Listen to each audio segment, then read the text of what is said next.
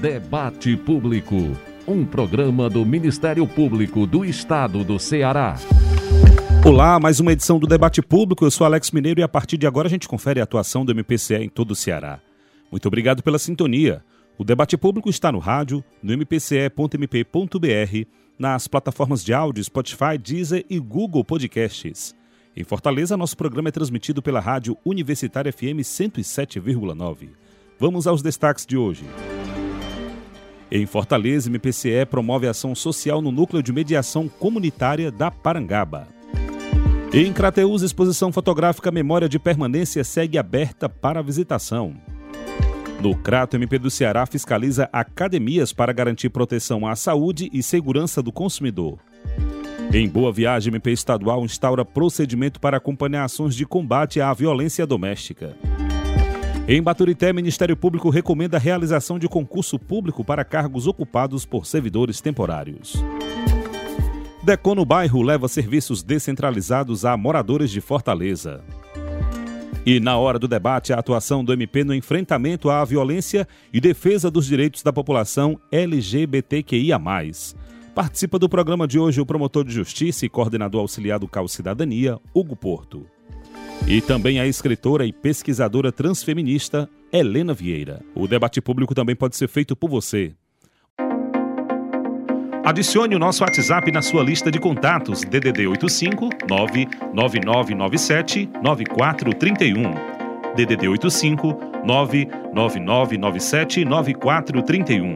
Mande mensagem, grave áudios, diga seu nome e sua cidade. Nosso e-mail é o imprensa@mpce.mp.br. E claro, também estamos nas redes sociais. No Instagram e Twitter, siga arroba MPCE oficial. O Facebook é Ministério Público do Estado do Ceará, tracinho oficial. Ministério Público do Estado do Ceará, tracinho oficial. Pelos nossos canais você participa do debate público e fica por dentro das principais ações do Ministério Público do Ceará. Vamos juntos que o debate público já está no ar. Debate Público. Na capital Na cearense, o MPCE promove a ação social no Núcleo de Mediação Comunitária da Parangaba. As informações com a repórter Júlia Fraga. O Ministério Público Estadual realiza no dia 24 de junho uma ação social no Núcleo de Mediação Comunitária da Parangaba, que completa 23 anos de existência e de prestação de serviços comunitários. O evento será das 8 da manhã ao meio-dia.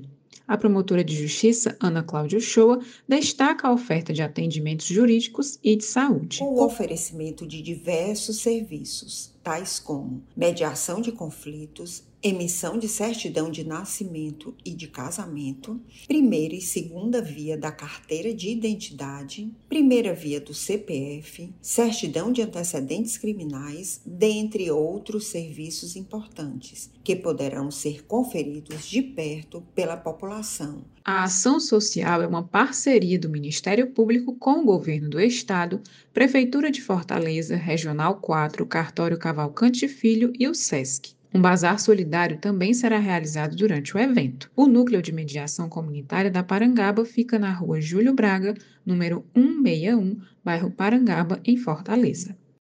Em Crateús, a exposição fotográfica Memória de Permanência do Ministério Público do Estado segue aberta para visitação. Rebeca Noleto traz todos os detalhes. A exposição fotográfica Memórias de Permanência, uma iniciativa do MP estadual e da Associação Cearense Pró Idosos, segue aberta para visitação até o dia 6 de julho, na Pracinha da Cultura Sem Número, bairro Campo Velho, em Crateús. As fotografias registram o cotidiano dos residentes em instituições de longa permanência para idosos no Ceará, com destaque aos festejos, às atividades artísticas e às terapias ocupacionais vivenciadas pelos acolhidos como destaca o promotor de justiça Alexandre Alcântara. Nós verificamos a necessidade de fazer né, uma atuação, um trabalho para é, que buscasse esse objetivo de quebrar o estigma que essas instituições é, possuem de ser lugar de abandono, de sofrimento, de maus tratos, e que na realidade é, essas instituições elas podem e são, em muitos casos, na maioria dos casos, são instituições que abrigam, é, trazem bem-estar, trazem respeito aos direitos humanos, respeito à dignidade das pessoas que ali residem, e são residências é, que oferecem realmente conforto, bem-estar e segurança para seus residentes. E são fotografias que emocionam, que realmente despertam e tocam é, as pessoas. Então, é, eu acredito que o Ministério Público esteja cumprindo é, com esse projeto a sua missão institucional de garantir direitos às pessoas idosas do Estado do Ceará. Outro objetivo importante da exposição é apontar para os gestores municipais a necessidade de construção de políticas públicas para os idosos, como acrescenta o promotor de justiça. Não só ILPIs, mas centros-dias, centros de convivência, uma política de saúde é, que atenda realmente a pessoa idosa de uma forma diferenciada a partir do programa de saúde da família, é, lazer, levar lazer, levar educação, levar inclusão é, intergeracional, criar na cidade, em todas essas cidades, um ambiente de inclusão e de participação das pessoas idosas. A exposição fotográfica Memórias de Permanência em Crateús acontece de segunda a sexta-feira das 7h30 às 11h30 da manhã e de 1h30 às 4 da tarde. A ação está sendo levada para todo o Ceará e já foi apresentada nos municípios de Fortaleza, Calcaia, Juazeiro do Norte, Quixeramobim, Aracati e Quixadá. Em novembro de 2022, a exposição ganhou abrangência nacional quando foi exibida na Câmara dos Deputados, em Brasília.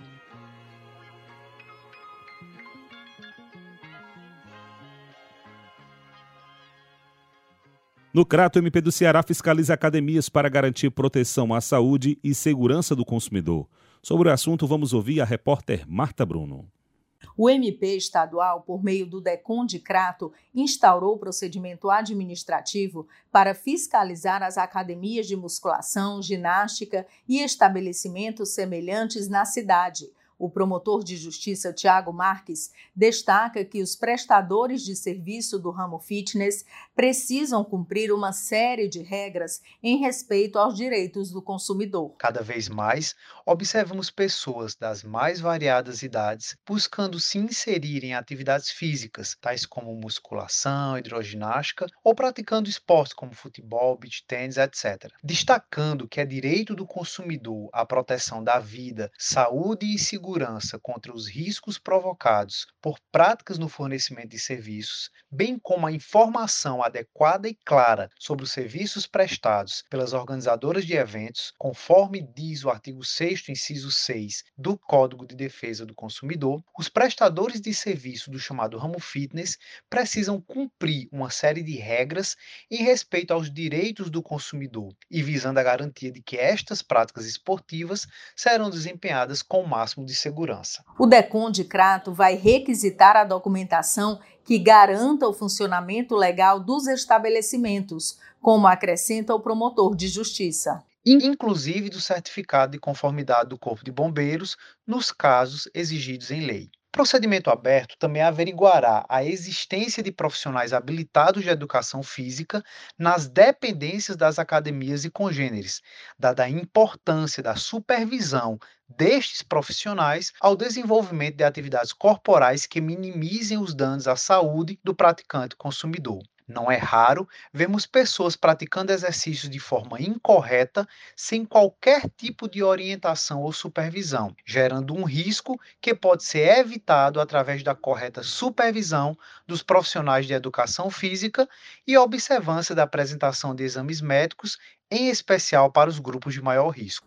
Na fiscalização dos contratos celebrados entre os praticantes consumidores e os prestadores de serviço, uma atenção especial será dada às cláusulas financeiras, conclui o promotor de justiça Tiago Marques. Bem como Bem... a observância da Lei Geral de Proteção de Dados, garantindo que o consumidor não seja lesado com o estabelecimento de cláusulas abusivas, bem como tenha seus dados sensíveis resguardados. Por fim, após a fase de requisição documental, será designada uma audiência pública com a finalidade de aclarar os contornos desta fiscalização e sanar dúvidas existentes, ocasião em que tanto consumidores como os prestadores de serviços terão oportunidade de fala.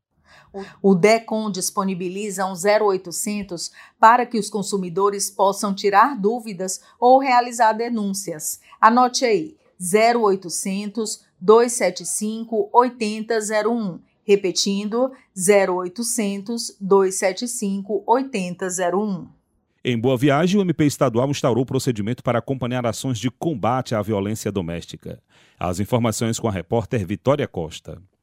O MP estadual instaurou no dia 15 deste mês procedimento administrativo para acompanhar as políticas públicas de combate à violência contra a mulher no município.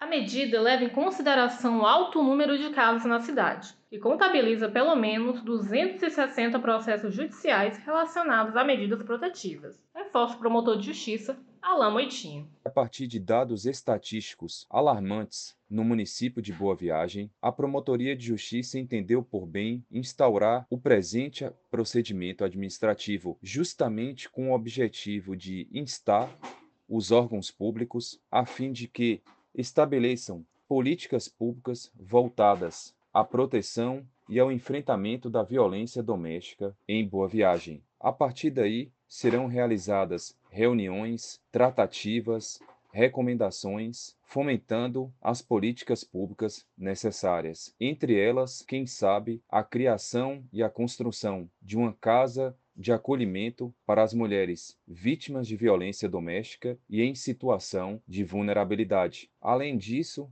será instado um projeto voltado aos círculos de reflexão com os homens agressores, para que, através dessas reuniões, sejam instados a buscar os motivos e, assim, evitar a sua reincidência em relação à violência doméstica. O apoio de familiares, amigos e vizinhos é fundamental para que as vítimas diretas e indiretas denunciem as situações de violência. O promotor de justiça requisita, no prazo de 30 dias, informações da Secretaria Municipal de Políticas Públicas sobre ações realizadas relacionadas ao tema. Também solicita dados para o Centro de Referência da Mulher sobre os atendimentos feitos às mulheres vítimas de violência familiar. Promotor de justiça Alain Moitinho conclui que é dever do Estado criar mecanismos contra a violência doméstica. Mecanismos estes que se encontram previstos na Constituição Federal. A eliminação da violência doméstica e familiar contra a mulher é uma condição indispensável para o seu desenvolvimento afetivo, psíquico, intelectual e laboral, bem como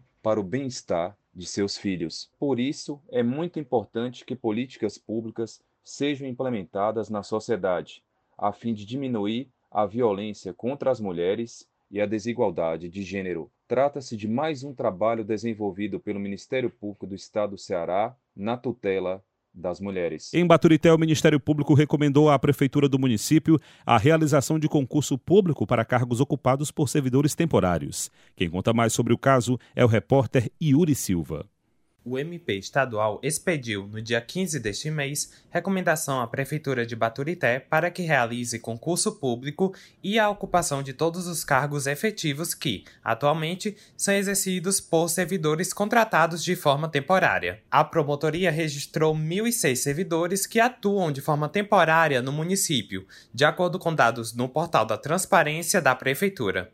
Essa realidade foi constatada pelo promotor de justiça Antônio Forte, que expediu a recomendação à atual administração municipal percebemos que metade dos servidores né, é, contratados pelo município são contratos precários, contratos temporários, enquanto a outra metade é de servidores estáveis, né? cerca de mil contratos e mil estáveis. Entendemos, como impõe a Constituição, que o provimento dos cargos públicos devem ser feitos mediante concurso público. Essa é a regra. O contrato é, temporário deve ser exceção. No caso de Baturité, quando a gente vê que 50% da mão de obra é contratada, mostra que não está sendo exceção, mas está sendo uma regra. É por isso que nós recomendamos ao município que realize concurso público. Em até 90 dias, publique edital, desencadeie o início dos trâmites para a realização de um certame público. Esperamos que a gestão municipal acate a recomendação e cumpra a Constituição nesse ponto. O MP estadual solicitou ainda que a Prefeitura contrate servidores apenas após realização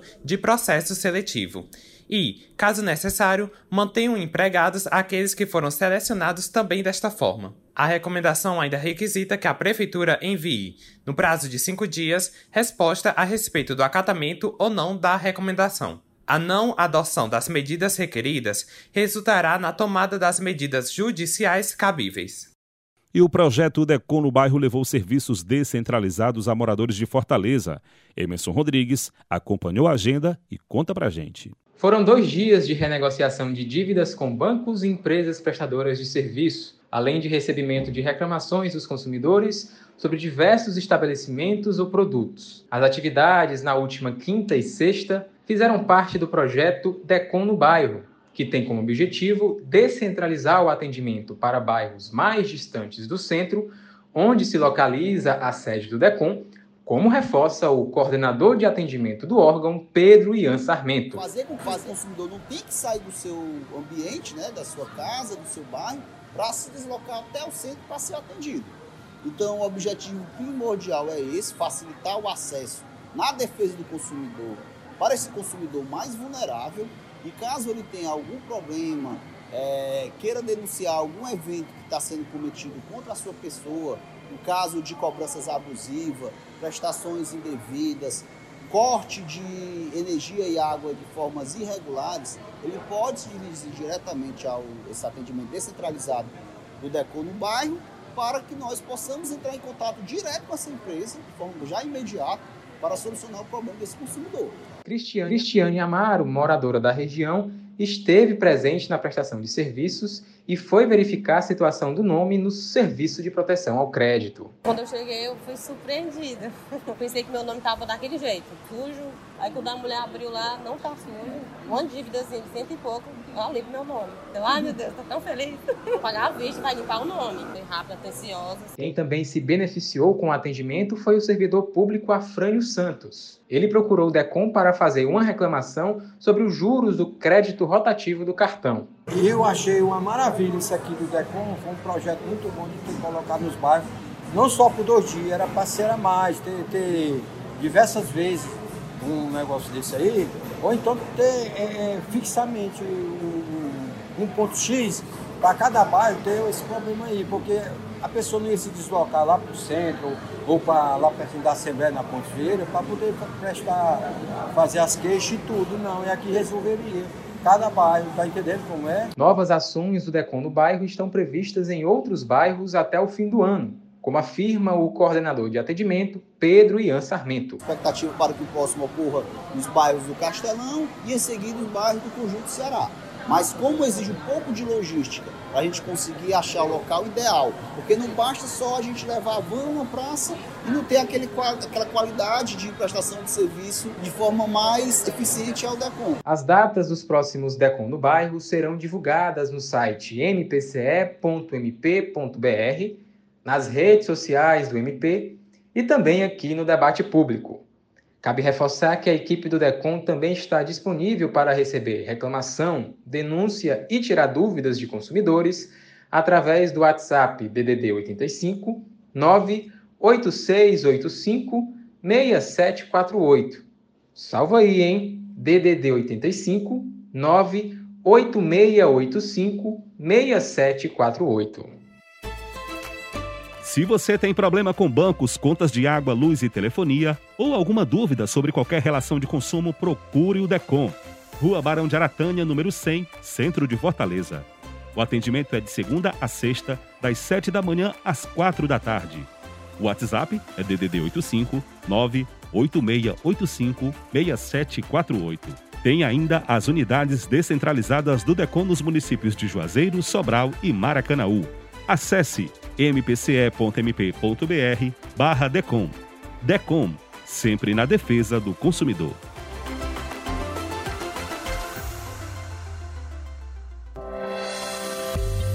Agenda MP. O MP estadual dará continuidade ao projeto Ouvidoria na Praça nesta quarta-feira, dia 21, no Passeio Público em Fortaleza. A ação acontece das 8 da manhã às 2 da tarde e tem como objetivo atender o cidadão em pontos movimentados da capital para levar informações sobre as atribuições do MP estadual e de sua ouvidoria. No mês de julho, outras três praças da cidade serão beneficiadas. O projeto é promovido pela Ouvidoria Geral do MPCE. As manifestações no local serão recebidas pela equipe do MP, que estará em uma van climatizada e irá distribuir material informativo com os contatos das unidades ministeriais especializadas e da Ouvidoria das Mulheres. Além disso, a ouvidoria na praça oferece, mediante distribuição de senha, serviço de registro de RG, CPF e carteira de trabalho, em parceria com a Secretaria da Proteção Social, por meio do Caminhão do Cidadão além de medição de pressão arterial e de glicemia e vacinação que serão realizadas pela Secretaria Municipal de Saúde. Também participa do evento o programa Sim, Eu Existo, da Fundação da Criança e da Família Cidadã, a FUNCI, que busca ampliar o acesso à documentação civil básica de crianças e adolescentes, emitindo documentos como certidão de nascimento. Teve início hoje o julgamento dos acusados da chacina do Curió, entre a noite e madrugadas dos dias 11 e 12 de novembro de 2015, respectivamente, 11 pessoas foram assassinadas em bairros da Grande Messejana, em Fortaleza. Após uma força-tarefa formada por 12 promotores de justiça, o Ministério Público do Estado do Ceará denunciou 45 acusados. Segundo o MPCE, os crimes foram motivados por vingança em uma ação articulada por policiais militares que estavam de serviço e também de folga. Horas antes da chacina, o soldado PM Valtenberg Chaves Serpa foi morto após reagir a um roubo contra a esposa dele, caracterizando o latrocínio. Esse crime aconteceu em um campo de futebol no bairro Lagoa Redonda, também na capital. A denúncia oferecida pelo Ministério Público divide os crimes em nove episódios que aconteceram em locais e horários relativamente próximos, todos na Grande Messejana. A explanação revela que a ação do grupo foi articulada. Para isso, foram reunidos elementos concretos suficientes e idôneos da autoria ou participação dos denunciados nos crimes. Sobre o julgamento, vamos ouvir o Procurador-Geral de Justiça, Manuel Pinheiro. Que é o caso mais importante da Justiça Criminal do Ceará em todos os tempos. Quase oito anos atrás, de 11 para 12 de novembro de 2015, no intervalo de poucas horas, 11 pessoas foram assassinadas e outras sete foram baleadas na madrugada mais sombria e dolorosa da história de Fortaleza. As mortes foram praticadas por um grupo de policiais que decidiu vingar a morte de um companheiro de farda com a morte de pessoas inocentes que simplesmente estavam nas ruas dos bairros da Grande Messejana. O Ministério Público acompanhou de perto o trabalho difícil, mas proveitoso da Polícia Civil, que conseguiu identificar os autores e os partícipes da chacina. Em seguida, todos eles foram denunciados à Justiça. Ao longo de quase oito anos, os promotores criminais de Fortaleza têm se esforçado para levar o caso a julgamento, para que os responsáveis pelos homicídios consumados e homicídios tentados recebam as justas punições. O Ministério Público formou um grupo de promotores com grande capacidade técnica, com grande experiência, para ajudar o promotor natural do caso. Os promotores estão muito bem preparados para atuar nas sessões do Tribunal do Júri. Sessões que devem ser muito longas, com vários dias de depoimentos e debates. O veredito final caberá ao Conselho de Sentença do Tribunal do Júri, que em cada julgamento será formado por sete representantes da sociedade. O Ministério Público confia que os jurados condenarão os autores e partícipes da chacina do Curió, fazendo justiça à memória e ao sofrimento das vítimas e de seus familiares. A condenação dos responsáveis pela matança em série não apenas fará justiça no caso concreto, mas também expressará o repúdio veemente de toda a sociedade cearense às ações dos grupos que continuam praticando chacinas no nosso Estado, apostando na impunidade. Boletim de notícias. O MP estadual ajuizou ação civil pública de improbidade administrativa contra a empresa de transporte urbano de Fortaleza, a Etufó. Na ação recebida pelo Poder Judiciário no dia 14 de junho, o MPCE cobra que a Justiça determine que a empresa torne pública em até 60 dias a relação de todos os servidores do órgão, bem como suas respectivas remunerações sob pena de multa diária de mil reais. Conforme a primeira Promotoria de Justiça de Fortaleza, foi instaurado procedimento administrativo a fim de que a Etofol pudesse prestar informações acerca da ausência em seu portal de transparência da relação dos servidores, efetivos e comissionados, e de suas remunerações. Sem obter retorno do órgão, o Ministério Público expediu recomendação com o mesmo intuito, no entanto, a mesma não foi acatada pela Etofor. Diante disso, não restou alternativa ao presente órgão ministerial, senão a propositura da presente ação de improbidade, destacou a promotora de justiça Maria Irismar Faria Santiago, que é titular da primeira Procuradoria de Justiça da capital. Ainda de acordo com o Ministério Público, a ausência das informações citadas viola os artigos 5 e 37 da Constituição de 88, bem como a Lei da Transparência e a Lei de Acesso à Informação. Agora aquele momento em que vamos conhecer ainda mais de perto o Ministério Público do Ceará. A história do MP.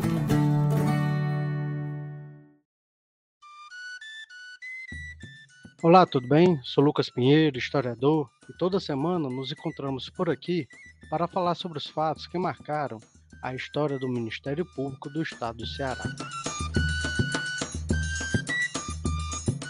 Em 1986, em meio aos debates sobre a criação de uma Assembleia Nacional Constituinte, o Ministério Público do Paraná sediou, entre os dias 19 e 21 de junho daquele ano, o primeiro encontro nacional de procuradores gerais de justiça e presidentes das associações do Ministério Público. Nos meses anteriores ao encontro, foram disponibilizados canais para que os promotores e procuradores de justiça pudesse colaborar com ideias sobre o exercício funcional e a autonomia do Ministério Público. O então Procurador-Geral de Justiça, Ayrton Castelo Branco, participou de forma intensa nos debates que ocorreram no encontro. No final do encontro, foi aprovado o documento que tinha como proposta fazer do Ministério Público uma instituição inovadora. O documento, conhecido como Carta de Curitiba, serviu de base para a criação de um novo Ministério Público, que passou a ter uma atuação mais ampla do que seus pares internacionais, concentrando-se não só na atuação criminal, mas também como indutor de políticas públicas. Dessa forma, os contornos iniciais do Ministério Público que conhecemos hoje foram desenhados com o empenho de promotores e procuradores que ansiavam por uma instituição forte e autônoma, que, ao agir, representasse a defesa do regime democrático e os interesses da sociedade. E aí, gostou dessa história? Na próxima semana tem mais. Espero você. Obrigado ao historiador Lucas Pinheiro por mais uma participação aqui no programa. Nesse bloco, vamos tratar sobre a atuação do MP no enfrentamento à violência e defesa dos direitos da população LGBTQIA. É hora do debate. Hora do debate. O dossiê de mortes e violências contra LGBTQIA, no Brasil, retrata a violência e a violação de direitos sofridas por pessoas lésbicas, gays, bissexuais, travestis, mulheres e homens trans, pessoas transmasculinas, não binárias e demais dissidências sexuais e de gênero. O documento divulgado ano passado aponta que durante o ano de 2021 foi observada a morte violenta de 316 pessoas LGBTQIA, no Brasil, sendo 285 assassinatos, 26 suicídios e 5 mortes por outras causas. Os dados apresentados na pesquisa mostram como a violência contra a população LGBTQIA, é parte de um contexto de LGBTI-fobia estrutural, definida como discriminação, aversão ou ódio de conteúdo individual ou coletivo, baseado na inferioridade das pessoas LGBTQIA, em relação à heteronormatividade isso implica em ausência de medidas e ações que incluam essa população em políticas públicas, propagando exclusão, violência e negação de direitos, especialmente os direitos fundamentais como a própria vida. As principais fontes de dados consultadas para a pesquisa foram notícias publicadas na mídia. Quando necessário, as informações foram complementadas por fontes alternativas, como as redes sociais das vítimas de pessoas próximas ou de organizações denunciantes dos casos de mortes violentas. No ano de 2021, as informações foram obtidas em canais de grande circulação, como os portais G1 e UOL, em jornais de abrangência local, em redes sociais, como o Facebook e o Instagram, e por meio de relatos enviados aos canais de comunicação das organizações integrantes do Observatório. A existência e concepção da pesquisa é uma resposta encontrada pela sociedade civil para a ausência de dados governamentais a respeito das mortes violentas de pessoas LGBTQIA, tendo em vista que o trabalho é realizado por movimentos sociais, coletivos e organizações não governamentais. Em 2020, o número de mortes violentas de LGBTQIA no Brasil foi de 130. Já em 2021, saltou para 316. A semana do MP estadual teve início nesta segunda-feira, 19 de junho, com o seminário Diversidade e Igualdade de Direitos, organizado entre a Procuradoria Federal dos Direitos do Cidadão e o Ministério Público do Ceará. E já está aqui com a gente o promotor de justiça, coordenador auxiliar do CAU Cidadania e também coordenador do Laboratório de Inovação do Ministério Público do Estado do Ceará, Dr. Hugo Porto. Dr. Hugo, seja bem-vindo ao debate público. Olá, Alex. Olá, ouvintes. Muita satisfação estar aqui. Doutor Hugo, é, tivemos ontem o lançamento do Guia né, pela Diversidade. Eu queria que o doutor falasse como é que foram as últimas horas, a importância do lançamento né, deste documento para a população LGBTQIA, e para toda a sociedade cearense e brasileira. Alex, ah, quando a gente fala de violação de direitos, a gente fala, em primeiro momento, na formação do cidadão. A, a, a, essa formação frágil, uma formação incipiente, é que gera o preconceito. E o preconceito é o pressuposto da discriminação e da violência. Então, o guia criado, a terceira edição, ontem, no evento é, fabuloso que aconteceu no Ministério Público do Estado do Ceará, com participação do movimento social, do segmento LGBTQIPA, com a participação do Ministério Público Federal, enfim, um pluri, é, uma pluriparticipação, foi justamente o, apogeu da construção da terceira edição dessa, desse guia, que tem como uma finalidade é, é ter mais um instrumento no enfrentamento da violência contra o segmento uh, que tem na, a, a, necessidade de que os poderes públicos, uh, tanto os entes públicos, mas como os privados, sejam devidamente qualificados e compreendam a importância da diversidade. Uh, quando a gente fala da diversidade, a gente está falando de um marco de respeito e civilizatório. Então, ontem foi um dia uh, de muita alegria uh, e, e, muito interessante, porque além de ser um dia de apresentação do, do, da, do guia foi também uh, de um, uma, uma, participação do próprio sistema prisional. Nós tivemos uma, uma apresentação cultural que uh, de muita densidade, de muita qualidade, e eu gostaria aqui de público de agradecer todos que integraram aquela equipe, aquele time multicultural. Então, foi um dia de muita alegria do Ministério Público Nacional. Doutor Hugo, a gente viu a parceria, né, esse trabalho conjunto, tanto do Ministério Público Estadual quanto do Ministério Público Federal, né?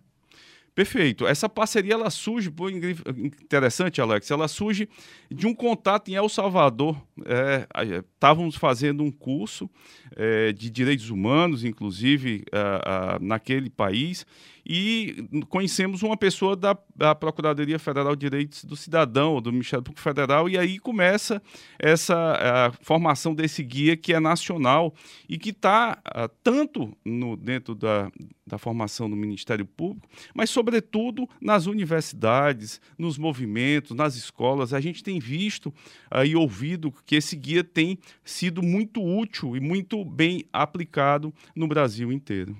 Doutor Hugo, é, de forma prática, né, a gente quer que o doutor liste aqui como tem sido essa atuação do Ministério Público né, é, em diversas áreas quando se trata do público LGBTQIA.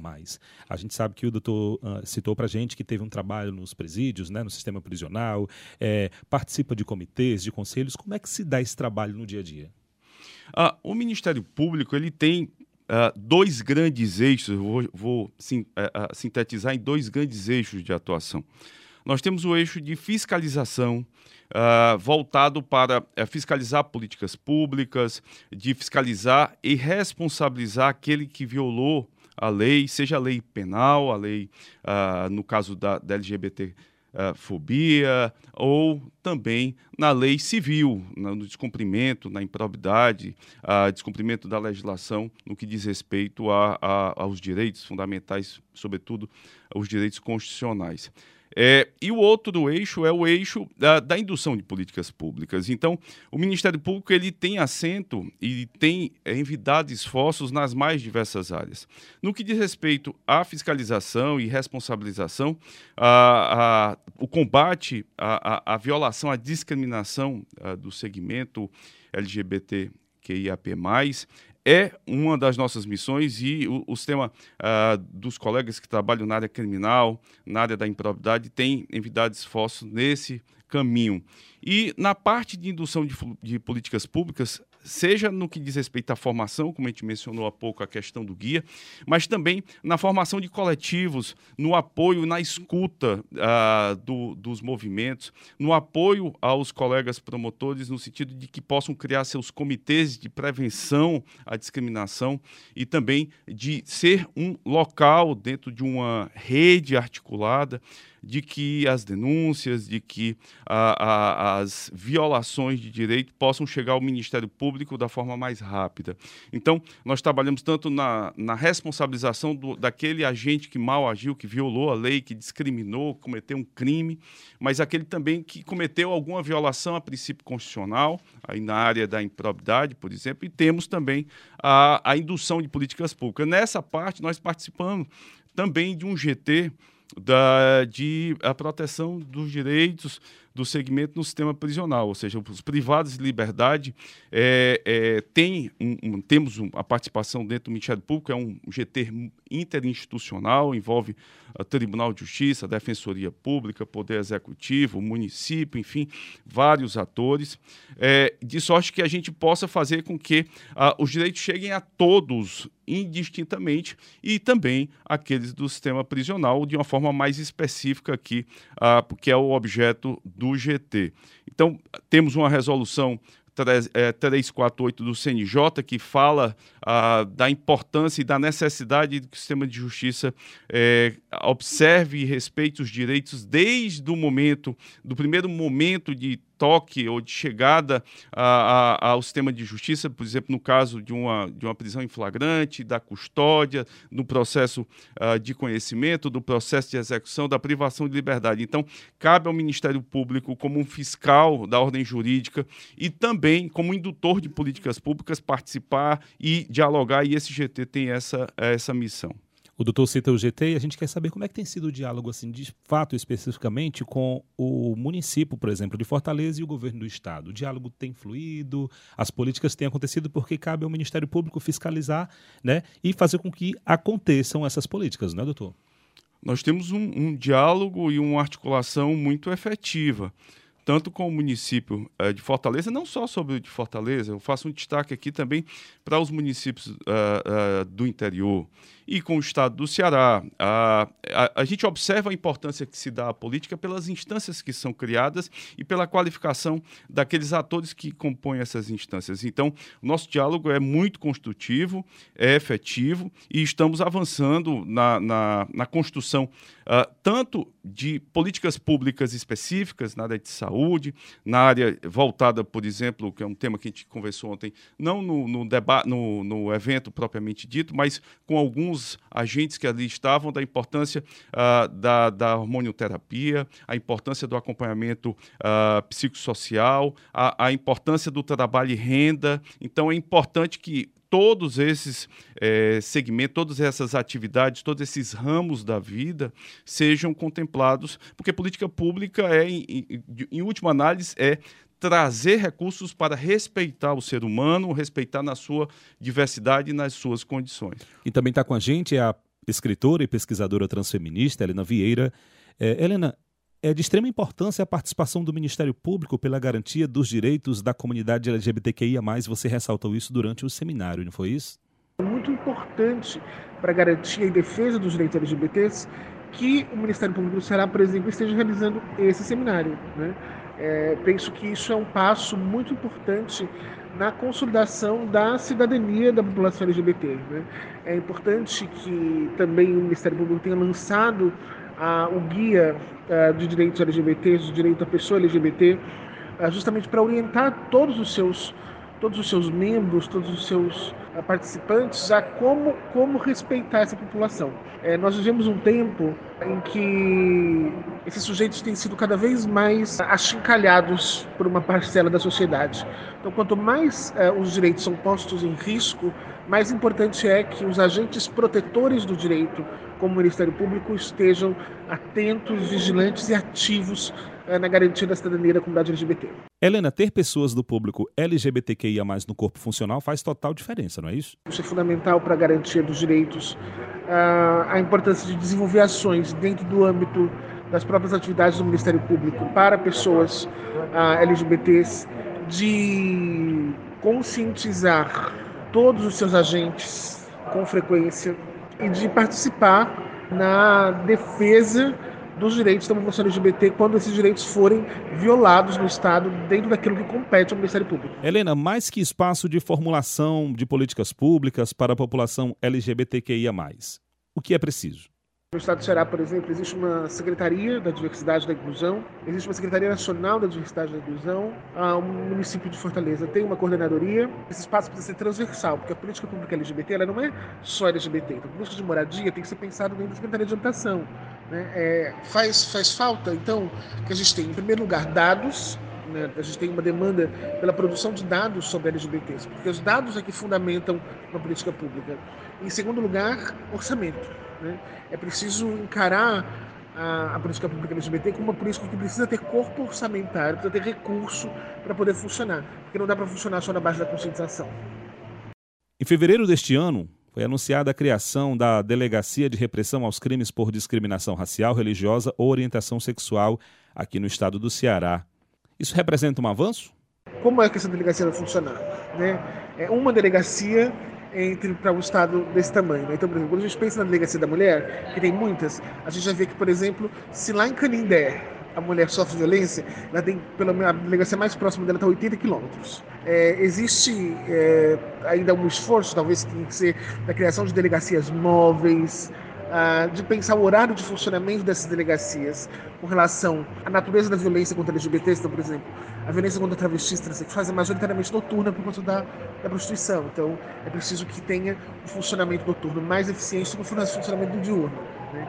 Então, é preciso pensar ah, justamente entender a operatividade da violência para então construir, construir a política, né, o funcionamento dessa delegacia a partir de, da resposta a como essa violência funciona defender a cidadania LGBT, defender os direitos da população LGBT, não é uma coisa só de LGBTs.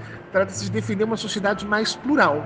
Quando a gente deixa que, que, que governos, que estados abram mão do direito de certa parcela da população, um dia é o nosso direito que vai chegar, vai chegar lá. Então, a gente tem, tem o horizonte de defesa de uma sociedade mais plural. Uma sociedade mais plural melhor para todos e não apenas para as minorias defendidas.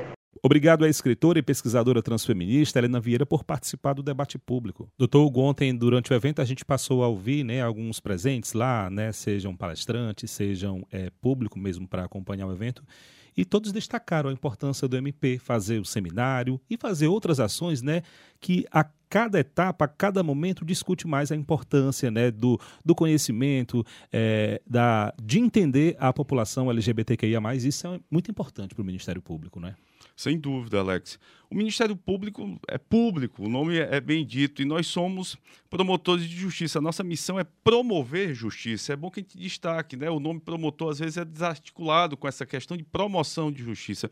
E o Ministério Público ele tem uma, uma característica muito é, específica nós estamos na vida de todas as atividades do ser humano. Nós estamos na, estamos na educação, nós estamos na saúde, no meio ambiente, no consumidor, na infância, no idoso, na pessoa com deficiência, na diversidade sexual, na igualdade étnico-racial, na intolerância religiosa. Portanto, o cidadão tem no Ministério Público um parceiro que procurar o Ministério Público e, sobretudo, o que nós fazemos. Nós estamos cada dia mais a, a, na rua, na praça, na escola, no hospital, estamos próximo ao cidadão, de sorte que o cidadão possa ser o grande, na verdade, o grande propulsor da máquina do sistema de justiça. Uh, o servidor público ele tem que compreender que, além de servir o público, ele tem que ter a capacidade de absorver corretamente as demandas da sociedade.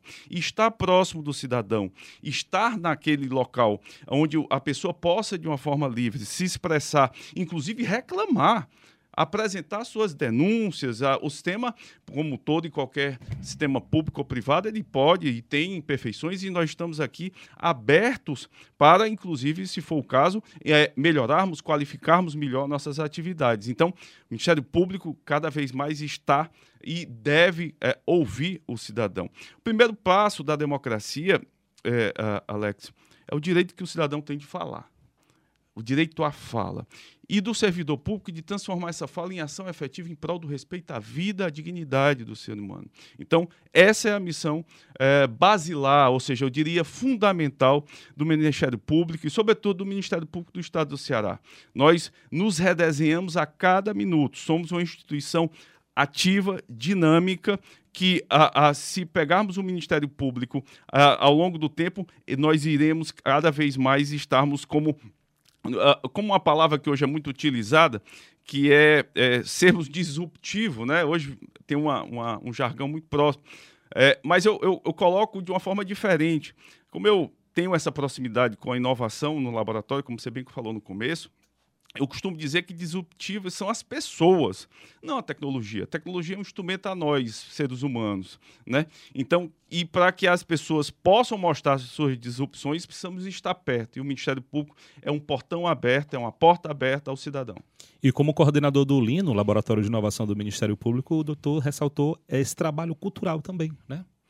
O, o, é, a, o, laboratório de inovação, inovar é trazer valor a um processo de sorte que ele possa ter é, é, um avanço, um incremento, uma melhoria.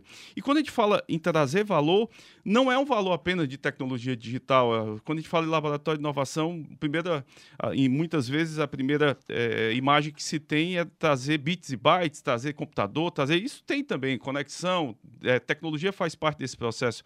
Mas trazer transformação cultural.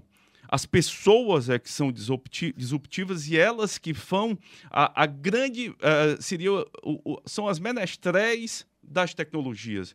A gente só, só existe tecnologia para servir pessoas e, e, só existe tecnologia porque alguma, as pessoas trouxeram bons insights, bons uh, as suas demandas, as suas dores para transformar em soluções. Tecnologia é uma fonte de solução daquilo que o ser humano precisa e, sobretudo, do que ela, ele teve de construção criativa, inovadora, para transformar aquela é, ideia em uma tecnologia, em um instrumento de, de resolutividade de problemas. E todo esse trabalho de apoio, né, de conscientização, de garantia de direitos da população LGBTQIA+, é, com certeza há o reconhecimento dessa população no, no site da Associação Brasileira de Lésbicas, Gays, Bissexuais, Travestis, Transsexuais e Intersexos, né, designada pela sigla ABGLT. Lá está o CAL Cidadania, do Ministério Público do Estado do Ceará, como o órgão, eu só vi ele, o órgão do sistema de justiça de apoio a essa população. Ah, isso ah, é uma honra estar é, citado por, por essa instituição, por tantas outras. É, o Ministério Público, na verdade, é, deve estar em todas as, as áreas, como eu mencionei. Está aí, é uma honra, mas, sobretudo, uma responsabilidade de corresponder cada vez mais. Como a vida é um processo, é, um, é, um, é uma, é, são etapas vindouras, está nessa instituição é nos aproximarmos também uh, das suas demandas, da demanda do segmento e transformar, transformarmos isso, olhando a ordem jurídica, em ações e resolução de problemas. Doutor Hugo, está chegando o nosso tempo. Qual é a mensagem que a gente deixa para a população cearense, para a população LGBTQIA, enfim, para todos os cidadãos que tanto precisam, que tanto acompanham e que o Ministério Público é fundamental na vida dessas pessoas? Ah, primeiro, é, o Ministério Público é estar de portas abertas, uh, seja nos seus centros de apoio que ficam na, na Avenida Antônio Salles, 1740, seja na, na PGJ, que fica no Cambeba, no antigo Tribunal de Contas, seja nas promotorias do interior, de cada interior, de cada cidade desse nosso Ceará, seja ah, nas que ficam aqui em Fortaleza, tanto na área criminal como na área civil ali na, na Guanambi. O que eu digo é o seguinte: o Ministério Público é um parceiro e parceria só se constrói de mão dada. Incluir, seja que público, que segmento for, só se pode conjugar na terceira pessoa do plural. Nós incluímos, não há uma pessoa que inclui, mas todos. Então é um trabalho recíproco e a ser a, realizado no plural. Portanto, precisamos que a sociedade cada vez mais esteja uh, próxima do Ministério Público e nós, Ministério Público, estejamos próximo da sociedade como temos feito.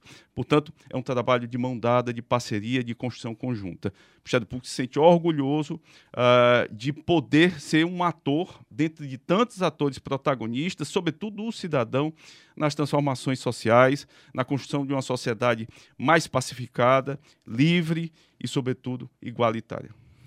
A atuação do MP no enfrentamento à violência e defesa dos direitos da população LGBTQIA. Muito obrigado à participação do promotor de justiça, coordenador auxiliar do CAU Cidadania, coordenador do Laboratório de Inovação do MP Estadual, doutor Hugo Porto. Muito obrigado, é sempre uma satisfação receber os membros do Ministério Público aqui no debate público. Muito obrigado, muito obrigado também aos ouvintes que nos, é, que nos acompanham e portas abertas. Estamos aqui, o Ministério é público, é do público.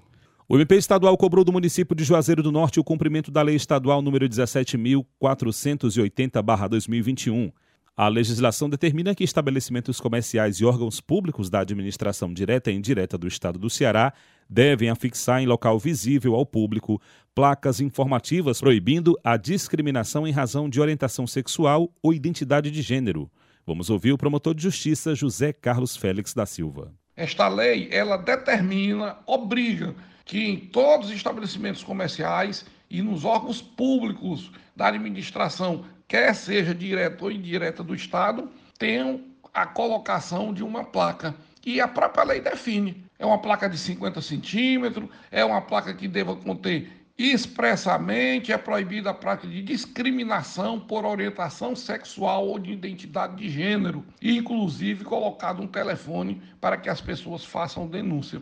Aqui em Juazeiro do Norte, dentre os municípios cearenses, já que o Ceará ocupa também o topo dos nossos estados membros, Juazeiro do Norte é o primeiro, se destaca com uma violência muito alta dentre a população LGBTQIAPN+. E aí a terceira Promotoria de Justiça de Juazeiro do Norte instaurou dois procedimentos nesse sentido, um inquérito civil público, um procedimento administrativo, e nós estamos então exigindo que estabelecimentos comerciais e os estabelecimentos públicos façam a fixação desta placa conforme determina o ordenamento cearense. LGBTQIA+, é uma sigla utilizada para se referir à comunidade de lésbicas, gays, bissexuais, transgêneros, queers, intersexos e assexuais, que são diferentes tipos de orientações sexuais e identidades de gênero.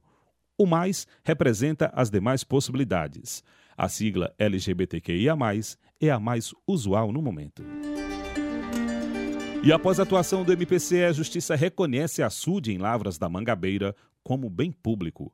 Vamos ouvir o promotor de Justiça, João Ederlins. Em 2019, a Promotoria de Justiça de Lavras da Mangabeira foi procurada por moradores da comunidade do Sítio Flores que reclamavam sobre a construção de cercas no entorno do açude Vicente Raimundo Sampaio, o que impedia o uso do reservatório pela comunidade local em benefício de um único proprietário de terras.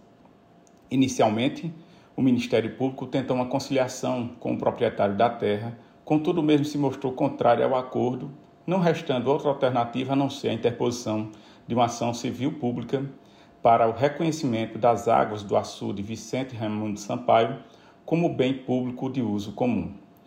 Foram ouvidas testemunhas que confirmaram que o açude foi construído com recursos públicos municipais.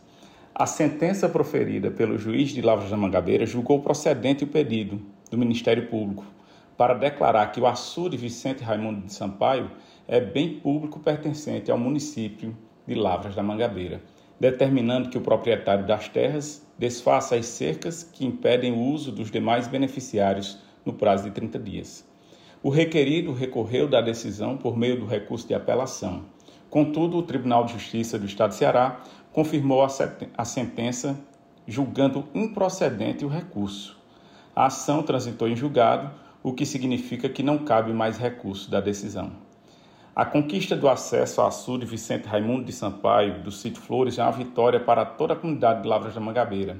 Esse bem público é de grande relevância para a população, pois possibilita a utilização consciente dos recursos hídricos, o desenvolvimento de atividades de lazer, além de ser um importante ponto de encontro integração social e fonte de renda. Lembre-se, a atuação do Ministério Público do Estado do Ceará você acompanha através do mpce.mp.br, também nas nossas redes sociais. Muito obrigado pela companhia e até o nosso próximo encontro.